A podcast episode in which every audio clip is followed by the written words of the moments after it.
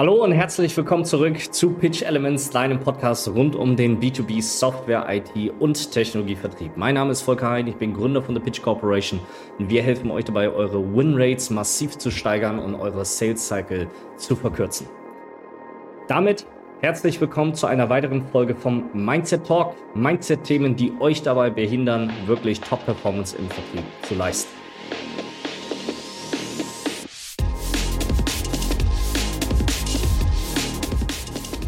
Ich habe letztens eine Diskussion gehabt mit einem Geschäftsführer von einem Softwarehaus. Die machen ungefähr 120 Millionen Euro Umsatz im Jahr und sind in einer ganz spezifischen Branche unterwegs, für die sie Software anbieten. Ich war dort geladen, sie hatten ein Event gehabt, um die Jahresstrategie bzw. die nächsten Jahre durchzuplanen, vertriebsseitig. Und ich war dort geladen, ähm, um zu diskutieren, als Impulsdiener zu dienen, wie kann man denn Vertrieb überhaupt anders denken und wie kann man das alles gestalten.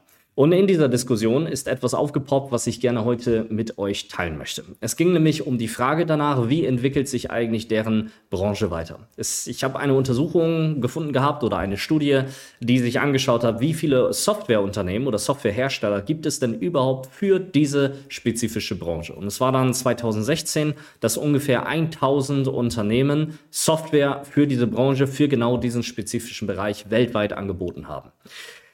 In diesem Jahr 2022 war die Studie dann nochmal gemacht worden und es stellte sich heraus, dass ungefähr 4, 4.500 Unternehmen Stand jetzt Software für diesen Bereich anbieten. Das heißt ein Wachstum von ungefähr irgendwas von 350 Prozent. Und wenn ich jetzt anlegen würde, dass diese Branche in genau demselben Geschwindigkeit, in genau denselben Steps weiter wächst, also einfach mal 350 Prozent da drauf schlage, dann bin ich irgendwas bei 14.000 Firmen, die in den nächsten sechs bis sieben Jahren, also 20, ne, 27, 28, sowas, die in dieser Branche Software anbieten werden. Und das fand ich ultra interessant, das habe ich in diese Diskussion mit reingebracht, ne? um einfach mal zu zeigen, wie entwickelt sich denn eigentlich eure Branche. Und dann habe ich gefragt, wie fühlt sich das eigentlich an, feststellen zu können, feststellen zu müssen, dass ihr vielleicht mit dem, was ihr gerade plant, auf ein völlig anderes Marktumfeld in der Zukunft treffen werdet und dass in diesem Marktumfeld vielleicht 10.000 neue Firmen da sind, die genau oder sehr ähnliche Software produzieren, herstellen zu genau den Themen, die er ebenfalls macht. Auch eine Vertriebsmannschaft haben, auch an dieselben Leute verkaufen.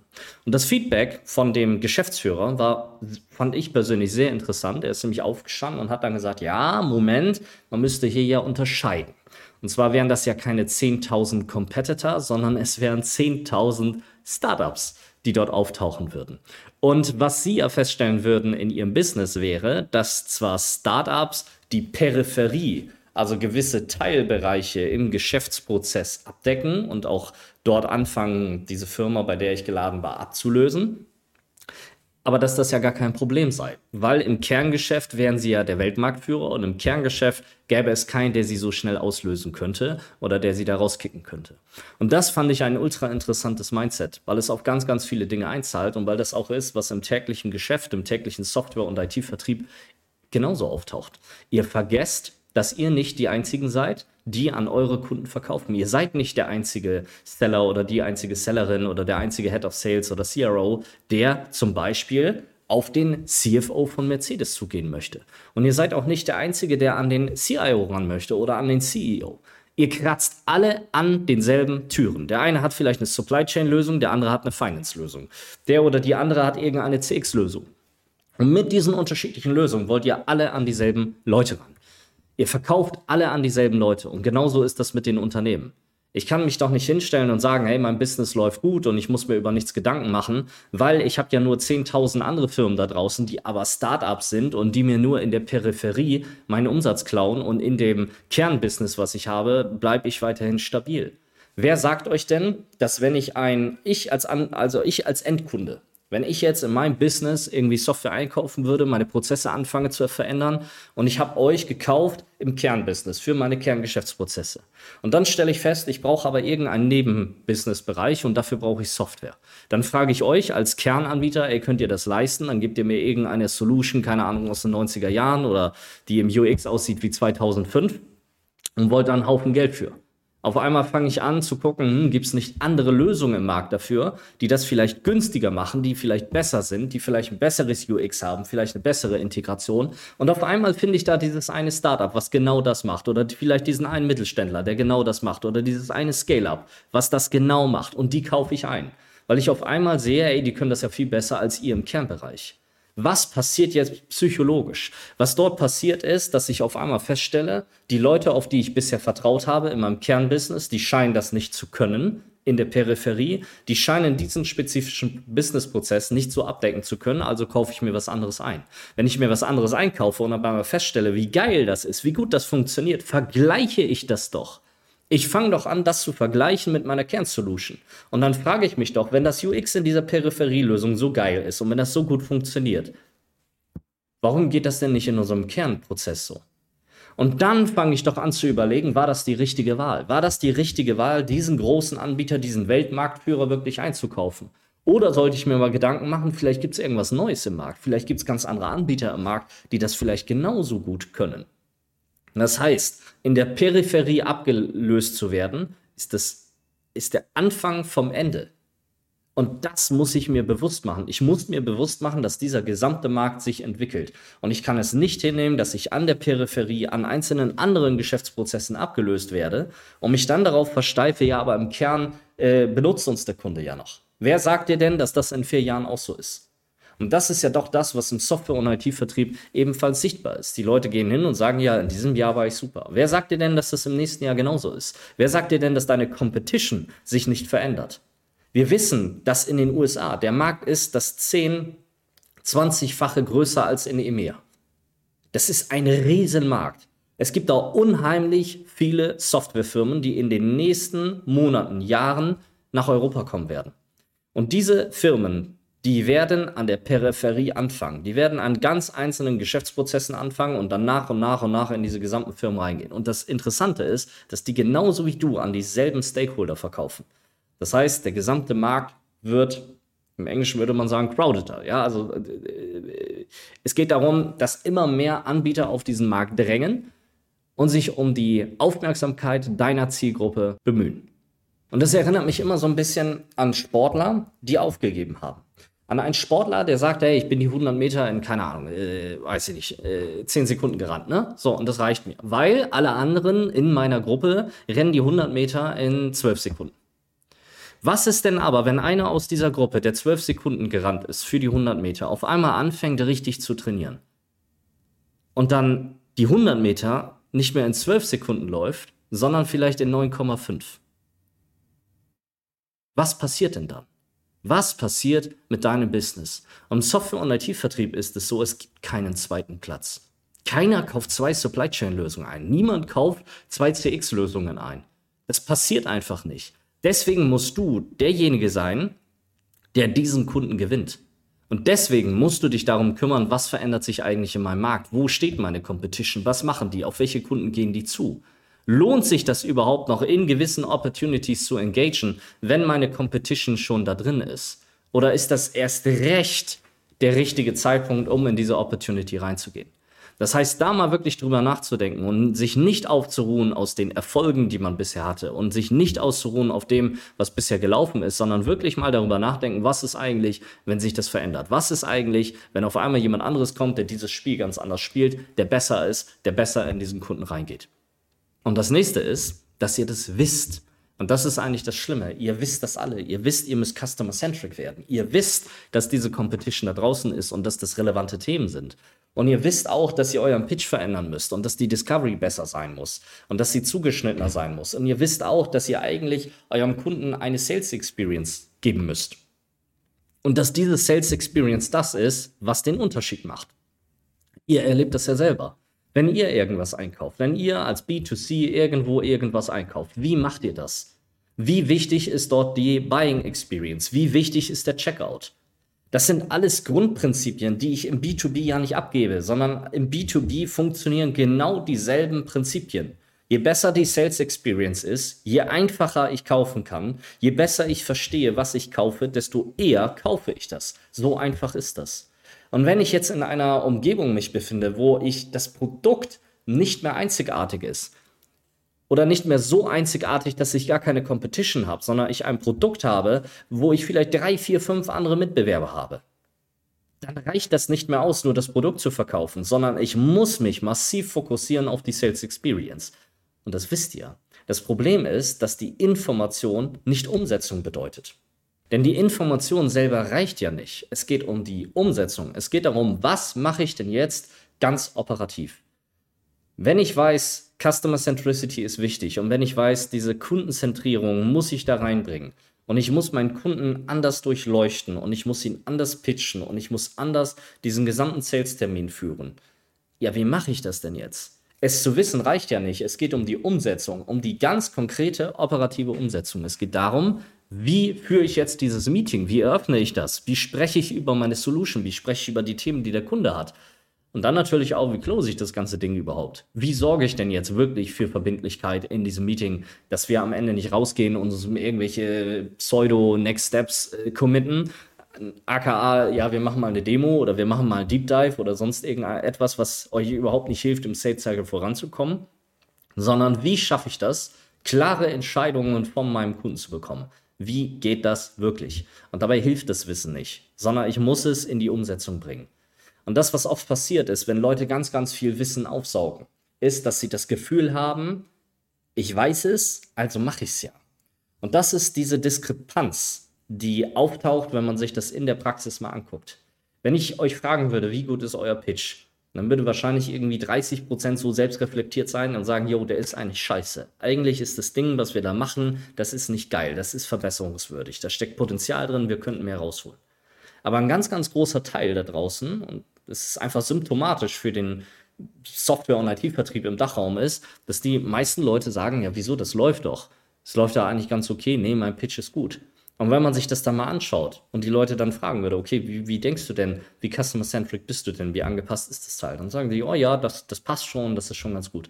Und dann schaut man sich dieses Pitch-Deck an, dann hat das Teil 70 Folien und eine Folie davon dreht sich um den Kunden. Das ist Slide Nummer eins, wo dann draufsteht, wirklich wortwörtlich, was wir bisher von ihnen verstanden haben. Und dann ist da eine Liste ne, in, in Bullet Points, hier irgendwie ihre Probleme und hier rechts ihre Ziele. So, und dann die restlichen 69 Folien drehen sich um das Produkt. Das ist wie abhaken. Das ist wie, ah ja, ich habe ja gesagt, ja, ich zeige Ihnen jetzt mein tolles Verständnis, dass ich Ihnen zugehört habe.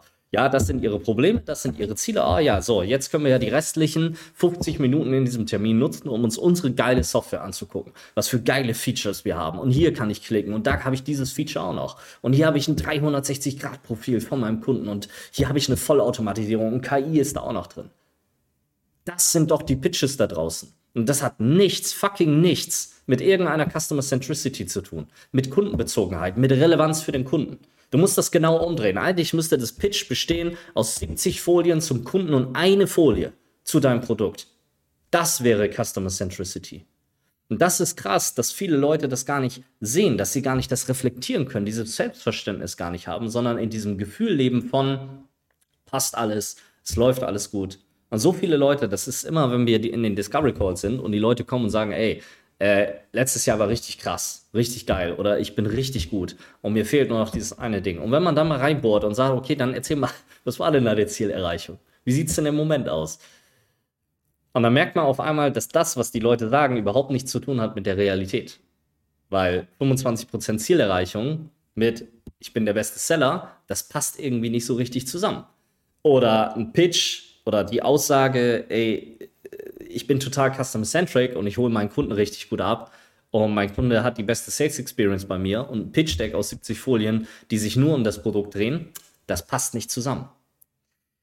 Wir leben oft in dieser Bubble von, weil ich glaube, etwas zu wissen, glaube ich, dass ich es anwende. Dem ist aber nicht so. Anwendung ist was völlig anderes. Auch Zielgruppenverständnis. Die Leute sind immer wieder überrascht, wenn wir die Session machen zur Zielgruppe, wie wenig sie eigentlich wissen, wie viele Lücken da drin sind, wie viele Blindspots da drin sind. Und für viele ist das wie ein Eye-Opening. Das ist, die Leute verstehen zum ersten Mal, was sie eigentlich tun müssten, um wirklich ihre Zielgruppe zu verstehen, um wirklich zu verstehen, ist das eine Opportunity, die ich gewinnen kann oder nicht. Und das nächste Mindset, was damit ein reinspielt, warum das alles so schwierig ist, ist, weil die Leute, meisten Leute denken, dass sie Schneeflocken sind dass sie ganz spezifische, individuelle Probleme haben, die sonst niemand auf der Welt hat. Oder so ein massiv schwieriges Produkt, wie es sonst niemand hat. Ich kann euch sagen, da draußen, wir haben, ich habe in den letzten Jahren so viel Software gesehen, so viele unterschiedliche Lösungen, IT-Lösungen, IT-Dienstleistungen. Das, was 99% von euch da draußen verkaufen, ist fucking easy. Eine Woche, das Produkt habe ich drauf, kann ich verkaufen. Das, was ihr glaubt, was ultra komplex ist, ist super einfach runterzubrechen. Das, was ihr glaubt, was komplexe Sales Cycles sind, das sind super einfache Strukturen, die du systematisch durchbrechen kannst, die du systematisch auflösen kannst. Ihr wollt in diesem Elfenbeinturm sitzen. Ihr wollt euch besonders fühlen. Ihr wollt euch als Schneeflocke fühlen. Ihr wollt euch so fühlen nach dem Motto, ah, meine Software ist ganz besonders und die Herausforderung in meinem Sales und das geht ja nicht. Und alle Leute in meiner, gestern wieder so jemanden gehabt, gesagt, ja, verkaufen Finanzprodukt, Accounting-Software und verkaufen das nicht an CFOs. Wie geht sowas? Und die Aussage war dann, ja, aber niemand in meiner Firma macht das. Ja, dann müsst ihr euch als Firma mal verändern. Es kann doch nicht sein, dass ich ein Finance-Produkt nicht an den CFO verkaufe. Da, wo genau diese Themen entschieden werden, dort, wo die Strategie liegt, wo das ganze, wo die ganze Zielsetzung passiert. Und das muss ich durchbrechen. Da muss ich ran und da muss ich einfach verstehen, dass die Probleme, die ich habe, weswegen ich nicht von dem Head of Accounting weiterkomme zum CFO, das sind genau dieselben Probleme, die jeder andere Out hat. Und das liegt nicht an eurer Software. Eure Software ist nicht komplex. Die wenigste Software da draußen, wenn ihr nicht gerade irgendein ERP-System oder eine übelst komplexe Supply Chain-Lösung verkauft. Die meiste Software da draußen ist nicht komplex, sie ist nicht schwierig und sie ist auch nicht schwierig zu verkaufen. Das Ding ist einfach nur, dass ihr es nicht wisst, wie ihr es systematisch verkaufen könnt, weil euch der Unterbau fehlt, weil euch die Systematik, der Sales Approach dabei fehlt. Und das verwechselt ihr mit dem vermeintlichen Ergebnis, war das alles gar nicht so einfach. Und ich bin super unique. Es ist auch immer wieder, wenn die Leute fragen nach 1 zu 1 Betreuung, nach individuellen Coachings. Braucht ihr nicht. Ihr braucht keine 1 zu 1 Session. 99,9% aller Probleme, die ihr habt, müssen nicht in einem 1 zu 1 gelöst werden. Das ist reines Ego-Play, was da stattfindet. Und die Leute dann sagen, ja, aber meine Probleme sind so unique. Nein, sind sie nicht. Deine Probleme sind alle schon gelöst worden. Es gibt fast kein Problem im Sales, was wir nicht gelöst haben. Und wenn es das gibt, entwickeln wir die Lösung dazu. Und das ist etwas, was ich auch mal mitnehmen muss. Dass das, was ich mache im Sales, dass das nicht komplex ist und dass es nicht schwierig ist. Man steckt da immer so drin, auch ich damals selber. Ich habe das ja auch gedacht. Ich habe auch gedacht, boah, meine Lösung total komplex und kompliziert und wie soll ich das nur machen? Und heute mit der Systematik im Hintergrund, mit all dem Wissen, gucke ich da drauf und denke mir, hey, ist fucking easy. Ist super einfach, es zu positionieren. Es ist super einfach strukturiert, dieses Ding zu verkaufen, die richtigen Argumente rauszuziehen, das richtige strategische Narrativ in diesen Kunden zu finden. Und das dauert dann auch nicht mehr lange. Aber genau, wenn man diese Systematik nicht hat, das ist genau der Punkt, wo es dann tatsächlich schwierig wird, wo es anfängt zu dauern. Und das nächste, was dann noch drauf kommt, ein anderes Mindset, nämlich dieses Mindset von, ich habe keine Zeit. Ich habe keine Zeit, mich weiterzubilden. Ich habe keine Zeit, hier meinen mein Sales Approach zu systematisieren. Hinzu kommt noch, alles läuft ja sowieso. Und ich bin busy as fuck von morgens bis abends komplett durchgeplant. Von 8 bis 17 Uhr oder 18.30 Uhr. Mir hat letztens einer um 18 Uhr eine SMS geschrieben, ich bin noch eine Stunde im Meeting in welchem Meeting bist du, was abends von 18 bis 19 Uhr stattfindet. Das kann doch nur irgendeine interne Scheiße sein, die überhaupt gar keinen Value hat. Die meisten Leute verwechseln Effektivität, effektives Arbeiten mit beschäftigt sein. Nur weil dein Kalender ausgebucht ist, nur weil du da einen Haufen Meetings drin hast, heißt das doch nicht, dass du irgendetwas in der Woche leistest oder dass da irgendetwas bei rauskommt. Ich habe letztens einen LinkedIn-Beitrag gesehen, ich habe den leider nicht mehr wiedergefunden, sonst hätte ich den mal gescreenshottet. Und zwar, wo jemand seinen Kalender gepostet hatte. Da waren dann gewisse Sachen ausge, ähm, ausgeblurrt, also ausgegraut. Ne? Das waren dann die Kundenmeetings. Und dann hat man gesehen, wie dieser Kalender strukturiert ist. Und es geht jetzt auch nicht um die Person. Also falls du dich hier drin wiederfindest, ne? no front. Aber das war irgendwie so sinnbildlich.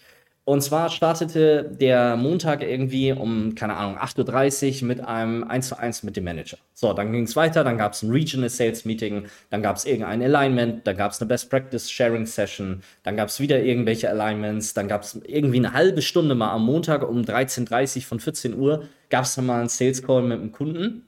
Und so ging das dann weiter. Interne Alignments, interne Meetings, IVPs, was auch immer das heißt, keine Ahnung.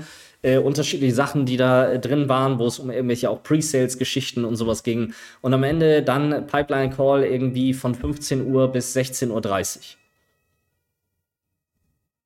Und ich habe mir diesen Kalender da angeguckt und habe gesehen, in dieser gesamten Woche gab es irgendwie, ich glaube, vier oder fünf Termine, die waren ausgeblurrt. Also das waren dann die Kundentermine. Und die waren jeweils eine halbe Stunde. Das heißt, dieser Mensch hat in der gesamten Woche vier, fünf Sales-Termine gemacht mit einer halben Stunde. Und der Rest war alles nur interne Konsolidierung. Interne Meetings, alles eine halbe Stunde. Wieso muss jedes Meeting eine halbe Stunde gehen? Warum überhaupt? Wieso kannst du das nicht mit einem Telefonanruf erledigen oder zehn Minuten das Zeug machen oder eine Viertelstunde zum Beispiel? Warum geht jedes eurer Meetings immer eine halbe Stunde? Das macht doch überhaupt gar keinen Sinn. Verkürzt die Sachen doch einfach auf 10, 15 Minuten, dann kommst du viel schneller zum Punkt. Und wenn das Thema nach 8 Minuten gegessen ist, dann gehst du nach 8 Minuten aus dem Call raus und machst das, wofür du bezahlt wirst, nämlich Sales und nicht irgendwelche internen Meetings oder Zeit zu verbringen in irgendwelchen internen Abstimmungen oder irgendwelcher Industry Best Practice und die ganzen Zeug, was du überhaupt nicht brauchst. Du sitzt da rum, hörst dir irgendein Zeug an, auch das ist wieder. Du beziehst Informationen und denkst, oh, die Informationen kann ich jetzt ja anwenden.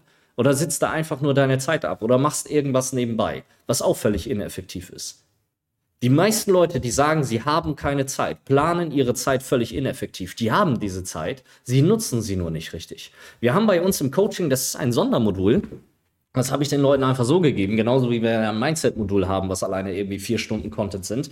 Ich habe ein ganzes Modul nur für Time Management, für AAs. Das Ding, das geht eine Stunde, ganz taktische, operative Tipps, was du machen kannst wie du E-Mail kürzer schreibst, wie du deine Meetings ganz anders planst, wie du Meetings absagst, die völlig irrelevant sind. Weil das ist das, was ich machen muss. Ich muss meinen Kalender als AE, als Seller oder Head of Sales oder was auch immer ihr seid, muss ich im Griff haben.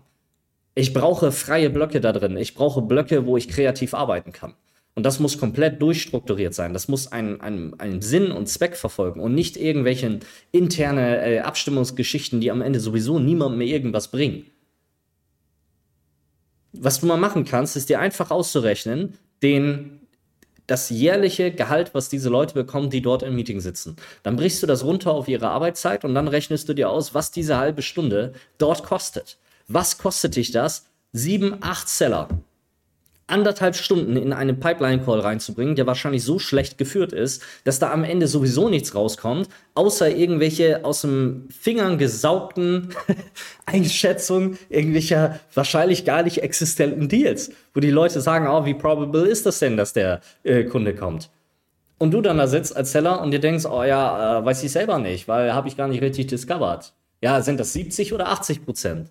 Ja, eher 70. Ja, toll, danke. Nächste Opportunity. Wem bringt das was? Und das ist doch das, wie diese internen Meetings meistens verlaufen. Meistens sind diese Dinger überhaupt nicht value-based. Es kommt kein Ergebnis bei raus. Es ist nicht wertschöpfend. Es ist Gelaber. Du brauchst kein Gelaber. Du musst Umsatz machen. Das ist das Ziel, was du hast. Also fang an, deinen Kalender zu optimieren. Und fang an, dir die Zeit dafür zu nehmen, Dinge umzusetzen.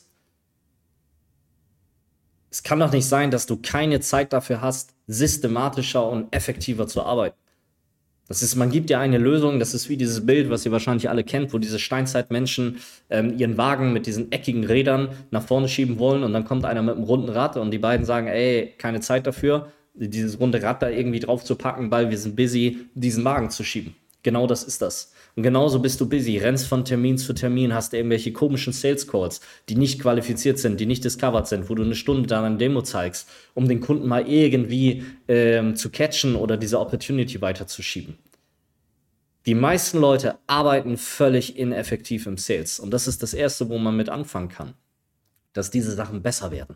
Dass diese Sachen besser funktionieren dass man Systematik in den Sales reinbringt, weil das ist am Ende das, worum es geht. Das macht wirklich Erfolg aus. Systematik reinzubringen und dafür zu sorgen, Dinge replizierbar und skalierbar hinzukriegen und zu verstehen, warum funktionieren die Dinge so, wie sie funktionieren. Sales ist mehr Logik als irgendetwas anderes. Und es geht darum, den Zufall rauszunehmen. Das wird man nicht immer zu 100% schaffen. Aber man kann sich dem sehr, sehr stark annähern. Man kann Sales, vor allem im Software- und IT-Bereich, komplexen SaaS-Sales, kann man systematisieren. Das kann man in Strukturen gießen, in Strukturen, die funktionieren. All das ist fertig. All das haben wir templatisiert in den letzten zwei Jahren immer und immer wieder in Kleinstarbeit einfach verfeinert. Um dir ein System an die Hand zu geben, mit dem das funktioniert, mit dem du deine Winrate steigern kannst und deinen Sales Cycle verkürzen kannst, aber vor allem effektiver Sales machst und effektiver arbeitest. Wenn du jetzt wissen willst, wie das in der Praxis funktioniert, dann melde dich einfach bei uns für ein kostenloses Erstgespräch, wo wir über deine Situation, über deine Themen sprechen und besprechen, wie man das Ganze lösen kann. Dafür kannst du auf www.pitchcorporation.com gehen und dein kostenloses Erstgespräch vereinbaren. In diesem Sinne, schön, dass du mit dabei warst und bis zum nächsten Mal. Das war Pitch Elements, dein Podcast rund um den B2B Software IT und Technologievertrieb. Mein Name ist Volker Hein, ich bin Gründer von der Pitch Corporation und in diesem Sinne, schön, dass du mit dabei warst und bis zum nächsten Mal.